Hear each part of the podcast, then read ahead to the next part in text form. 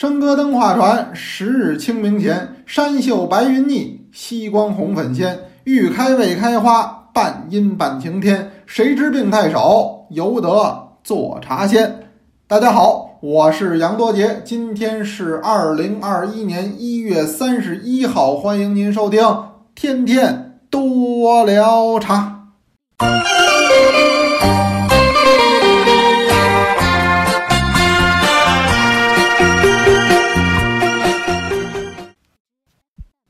哎呀，这个时间过得是真快。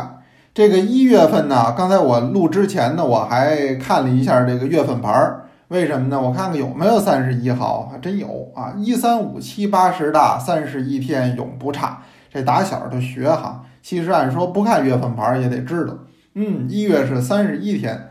咱们这个多聊茶呢，这聊了就算是整一个月了，叫天天多聊茶，每天呢都跟您聊这么一会儿。或长或短，就跟那唠家常、说闲话似的。最后啊，咱们找的就是这么一状态。为什么呢？这是陪伴嘛，对吧？大伙儿呢，这么多年都陪着我们风风雨雨的走过来了。我们呢，这不也都陪着大家伙儿？那么咱们这叫互相陪伴。嗯，这两天很多同学分享那个雕版刷印的作品《白居易茶诗三首》。呃，您今天听到我聊的时候，我估计啊，有一部分同学能收得到了。嗯，这顺丰应该说还是给力的。啊，还没收到的同学呢，您稍等一下。呃，年前呢一定让您收得到，就是说过年的时候得让您挂起来，得让您摆出来。这雕版刷印的作品本来就是个书叶子一样的形式，但是呢，它为了让大家伙儿能够更好的欣赏它，所以呢，我们也是把它托表啊，又装框儿，所以您拿到手的这个就可以直接的挂，也可以直接的摆，都没问题啊。红蓝两印，嗯，这种事儿应该说之前好像还没人办过，嗯，就是这么认真的对待茶师，还得绞尽脑汁儿的想让这个茶师走入到大家的生活当中。原因是什么呢？可能还是我自己呀，本身就非常的喜爱茶室，或者说这成为我生活中的一个重大的乐趣。当然，它也是我的工作，但同时也是我的趣味。嗯，所以这一点来说呢，我可能还算是有福之人吧，就是把自己的这个趣味和工作呀结合在了一起。所以虽然说给您上课，虽然说天天都录这多聊茶。啊，要说当然是有工作量，所以很多同行呢，哎，我们刚开始弄的时候呢，都在下边议论，说你看他坚持不了多长时间，这哪能天天坚持啊？那不可能。我说说这话的人，您对我不了解。是的，一定不了解。我跟大家伙聊天，我不把它看作我的工作，我就把它看作我的生活，它也是我的乐趣。我在跟同学们。跟各位爱茶人聊天的同时，我说我自己本身都是一种享受，何况于大家伙给我的留言，还经常给我启发，甚至于说呢，我从中还学到很多东西。我想这就是古人所说的教学相长。哎，我从中也有很大的受益。我为什么坚持不下去呢？我一定每天都能给您聊，您放心。那么昨儿呢聊了聊这个中国书店这个老店，同时呢晚上也带着大家伙儿呢上中国书店啊探秘，所以我说昨天这堂课谁来谁值？为什么呢？可能是多捞茶有史以来造价最高的一节课，因为那刘经理拿出哪样东西啊？说实话，嗯，都挺值钱的啊，很多都够拍卖会的资格了。他拿出来给咱们看看，啊，平时您去呢，他肯定不能拿。但是咱们这不是跟人说好了吗？哎，在这个网络的平台上，我也想把中国书店这样的好的书店介绍给您。其实我个人呢，除逛茶店以外，我特爱逛书店。全国的甚至世界范围内的，甭管到哪儿去，先打听您这有什么好书店。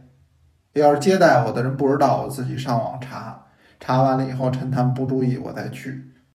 为什么呢？因为我也不好意思让人陪着我，不是每个人都喜欢。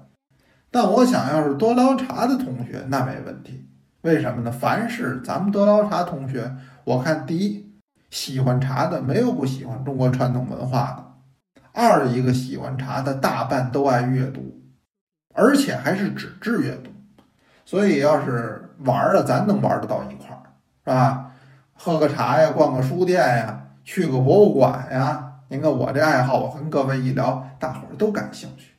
您看这中国书店，我个人的感情就很深。这一次能跟他们合作，一起出这个雕版刷印的作品，和这样的老书店、老字号去合作，我也感觉到很荣幸。像小时候呢，我住在北京啊，经常一蹬上自行车就奔了中国书店了，常有的事儿，一个礼拜得去几回。那会儿也没有说坐公交、坐地铁，就是骑自行车。骑上我心爱的小摩托，它永远不会堵车。有时候在里边一看就是大半天儿，哎，这就不能多回忆了。以后啊，有这方面的事情，包括我要去了好的书店，甭管是北京的还是各地的，我都给您聊聊。如果呀，您也爱听的话，今儿咱不聊书店了。今儿咱聊个什么话题呢？哎，今儿聊这个更好了。今儿聊聊茶城。哎，这茶城可是有故事。要说围绕着这话题，以后专门写本书，我干脆就叫逛茶城。哎，这全北京、全国各地的茶城，我可真没少去。这里头发生了各种各样有意思的故事。我要给您聊，就那个就单独，我就能给您列出这么一个专辑来。就聊在茶城里边的见闻，这干脆就叫逛茶城，多好！哎呀，这个也是个大话题。今儿呢，聊这么一个吧，聊什么呢？聊我们北京最著名的这么茶叶一条街，或者叫茶城，这地儿叫马连道。这马连道没有不知道的，是吧？凡是喜欢茶的同志，北京的也好，是外府的朋友也好。您呢？有的是来过的，有的没来过，但这仨字儿恐怕是都听说过。所以前一段时间，那不是咱们那个纪念改革开放，这还专门马连道他们搞活动，他们叫什么叫中国茶叶第一街呀？这话也不能说错，也不能说假，的确马连道的影响力呢还是很大的。但我想给您今儿聊的不是具体的哪家哪户。不是哪个茶城，或，马连道现在他们跟我说好几十个茶城了。我按他那么说，我也没去全过。嗯，再加上这些年还拆了几个，加在一块儿零零总总，恐怕是得有几十个吧，大大小小。这不能一一给您聊，以后有机会再说。今儿我给您聊个什么话题呢？聊个历史的话题，就这马连道到底是怎么形成的？这我看好像说的人还不多。今儿大周末的，咱给您聊聊这个。这马连道怎么形成的呢？先说马连道这三个字儿的由来吧。这个很多人都不清楚。写哪仨字呢？马就是写猪、马、牛、羊那个马，哎，骑马的马，骏马的马。连呢，写联系的联，连接的连。道呢，写道路的道，写马连道，就这仨字儿。马连道这个地儿呢？按我们北京的城市规划来讲，明清两代马连道这个地儿都很荒，可以说四个字儿“人迹罕至”。说能到这程度吗？毫不夸张。要说明代，尤其是在明嘉靖年间建这个外城墙之前，就马连道这地儿，真得说一般人白天都不敢走。为什么呀？荒无人迹，这地儿您再碰上劫道的，碰不见劫道的，您再碰点野兽什么的，说还还能有野兽呢？那当然了，这当时已经离开了北京的城市范围之内。当时北京城多大呢？明代嘉靖年间之前，说北京城多大？特简单，您今儿到北京，您不得坐地铁吗？绿色出行啊，不能跟我似的还骑着我那小车车呢。现在一般的北京这个地儿啊，您还是坐地铁最方便。登车有的时候远点儿，像我小时候一蹬蹬一小时，现在大家伙儿也没这耐心了。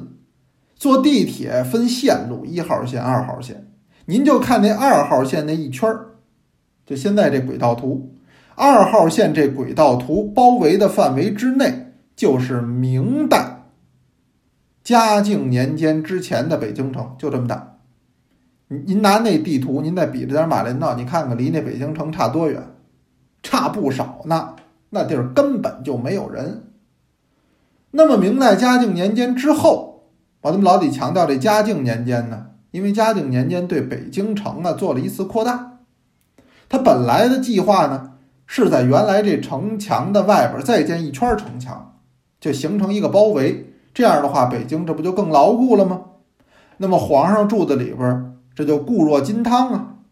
但实际上呢，修了一半，发现钱不够了。这也挺可乐的哈，这么大国家工程，您倒搞搞预算，钱不够了，等于修了一半儿。哎，要说这钱呐，可真是好东西啊、嗯嗯所以后来等于明代的中晚期啊，北京城的外围又多了一圈儿，多这一圈儿是七个门，打西边啊往东转，分别呢就是西便门、广安门、右安门、永定门、左安门、广渠门，再加上一个东便门，这一共是七个门。我呢就拿我脑子里的印象就给您说，等于又多出这么七个门来。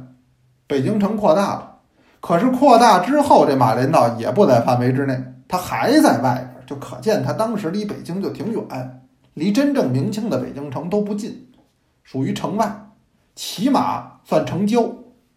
那么这个地儿原来什么最多呢？按照《北京地名典》这本书的记载来说，说这一带啊，沟壑纵横，有一些水资源，嗯，就是还不是大水大河，就是河岔子、水泡子。那么这个地方呢，边上长了好多的这叫马蔺。马林是什么呢？这马还是写这个骏马的马，蔺呢就是蔺相如，那不是有个名臣吗？廉颇与蔺相如，就那蔺。这马林是一种草，嗯，能开花儿。这个花儿开的好看的时候是藕荷色的。这一带没有人，全是这荒草，其中长的马林草很多。这马林又称叫马莲，您看这名儿就来了。所以这地儿久而久之，因为盛产马莲，在水道的边儿上，所以这地儿就叫马莲道。原来如此啊！马连道这名字什么时候就有呢？我查了查档案，清朝末年登记的时候就已经写马连道了，就写今儿这仨字儿。所以实际这马连道呢，它是因一种植物而得名，就是野草。这马林实际也不神奇，这北方很多地儿都有，这东西特好长，不是那种娇气的花草。随着这个环境，它很能适应，长得都很旺盛，一大片一大片。所以马连道最早是人烟罕至，因草得名。这是说清代的马连道。那么一直到解放前，这个地儿基本都没什么，哎，就是荒草地。那么稀稀疏疏的住着点人家，那肯定不能是富裕人家了。解放以后，这个地儿呢，就由于它比较空旷，所以呢便于建设。哎，新中国成立之后，这儿就建成了仓库。什么仓库呢？粮食仓库。哎，这个地儿呢，空地很多，很多都是无主的荒田、荒地，哎，很容易改造建设嘛。哎，就把这马列都拔了，上面都建了房子。这是粮食局的仓库。说那怎么又成了这个茶叶一条街了？您别着急呀、慢慢说。咱们这个花开两朵呢，各表一枝。这儿说的是马连道的发展，另外我得跟您说北京茶叶界的发展。这个北京茶叶界在民国时候，这我都查了档案啊。民国三十八年，这年是一九四九年，咱们马上新中国就要成立了。新中国是十月份成立了，九月份，当时北京市的这个茶叶工会啊有一个登记，那么茶叶铺面呢是二百一十二户，从业人员是一千六百零六人，实行的叫私营为主、金批经销，是这么一种政策。那么私营为主，后来就要改公私合营。公私合营之后，那么这些人他得有去处啊，往哪儿去呢？哎，都到这个当时成立的叫北京市茶叶加工厂工作，因为原来呢都是小作坊、小铺面，前店后厂，前面呢三间铺面，那就是卖茶叶，后边呢还有这个小的院落呢，就在里边做加工。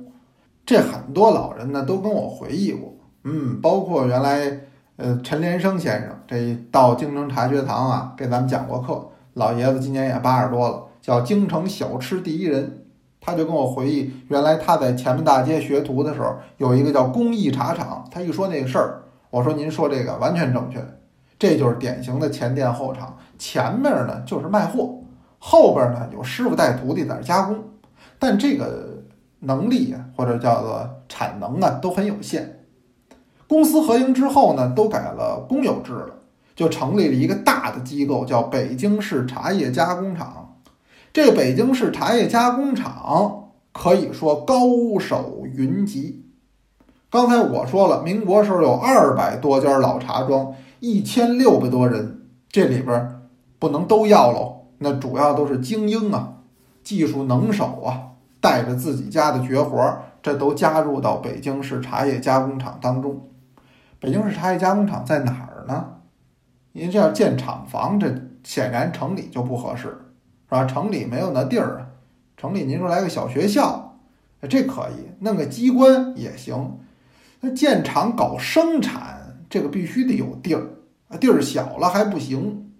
所以选来选去，选址就在马连道。马连道原来是有粮食局的仓库，所以这地儿原来呢也在这个粮油副食系统范围之内。所以呢。后来就把这个地儿选中了，作为北京市茶叶加工厂的所在地。在北京茶界，老人提起这个门牌号，没人不知道，叫马连道十四号，这就是茶叶加工厂的门牌号码。当时这茶叶加工厂在马连道安置之后，哎，就进行茶叶加工。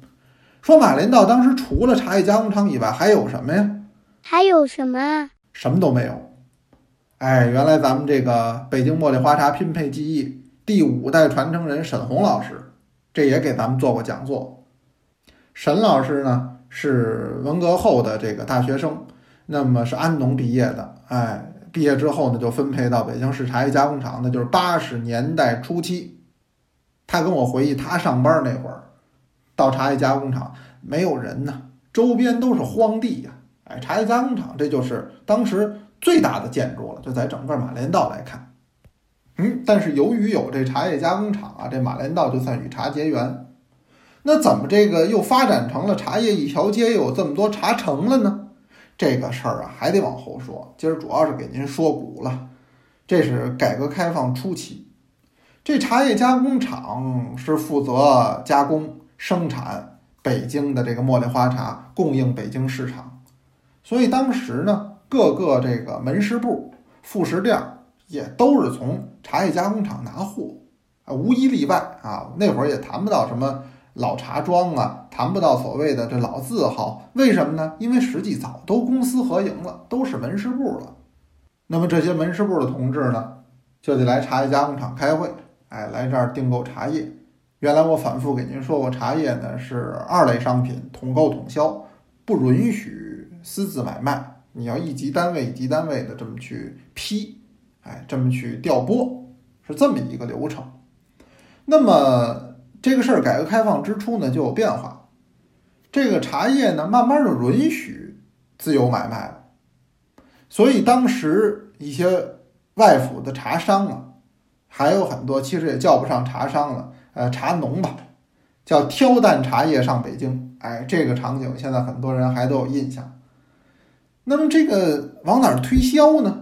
自己家产的，或者说自己家乡的茶厂产的茶也很好啊，也想打入北京市场，但是上哪儿推销不知道。那会儿也没有这互联网弄广告，都不懂。哎，也不怎么有明白人说了，说你们应该上茶叶加工厂门口蹲着去。为什么呢？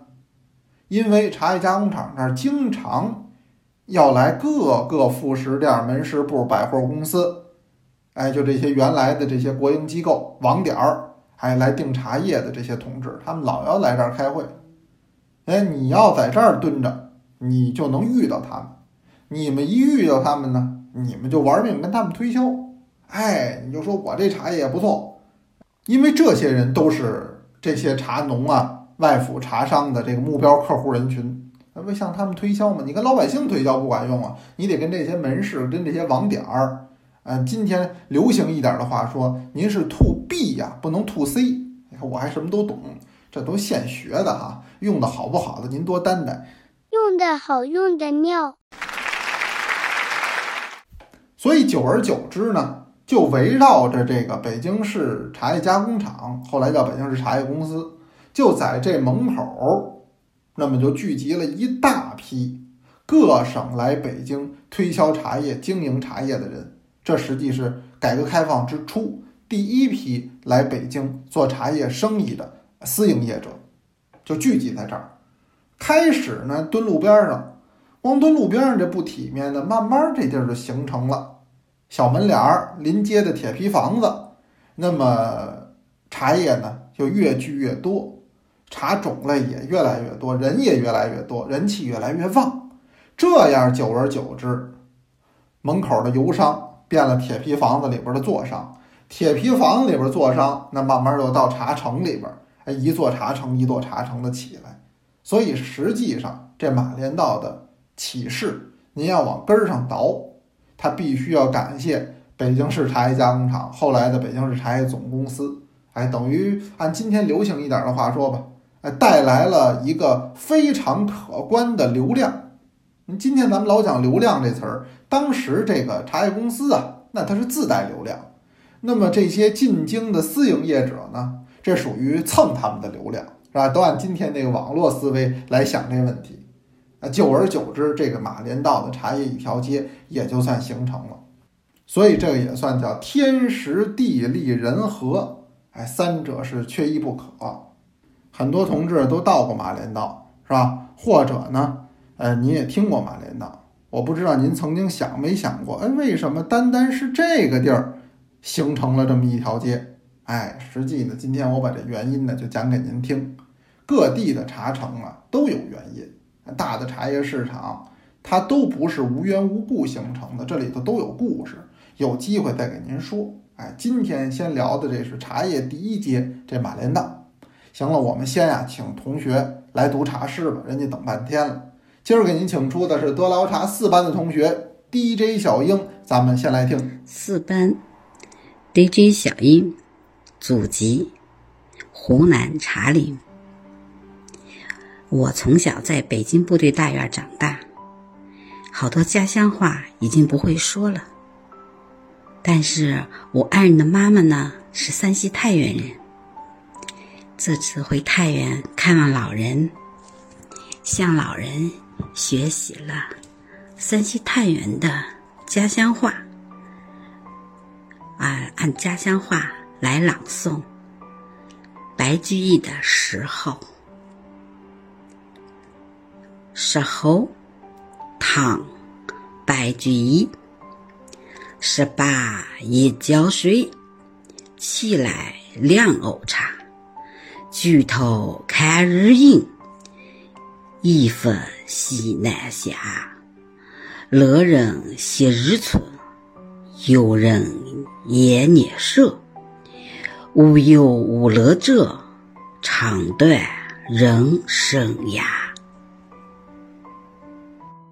这是咱们多捞茶的老同学了，呃，也是很热心于咱们多捞茶工作和活动的同学，给予我们很大的支持。您看那会儿我们有茶学堂的活动，经常来给我们拍照片。哎，那是 DJ 小英，他是山西太原的同学，也是读出来别有风味。那么也很欢迎同学们呢来给我们留言，来给我们投稿。这个茶诗的学习不能停。您说我愿意读白居易的，就读那雕版刷印作品那三首也行。您说您愿意读林都的也可以。说我这首特偏门，杨老师你都没讲过，那我也欢迎啊。我先听听，对不对？那咱们今儿就先聊到这儿。有问也有答，天天多聊茶，咱们明天接着聊。明天见哦。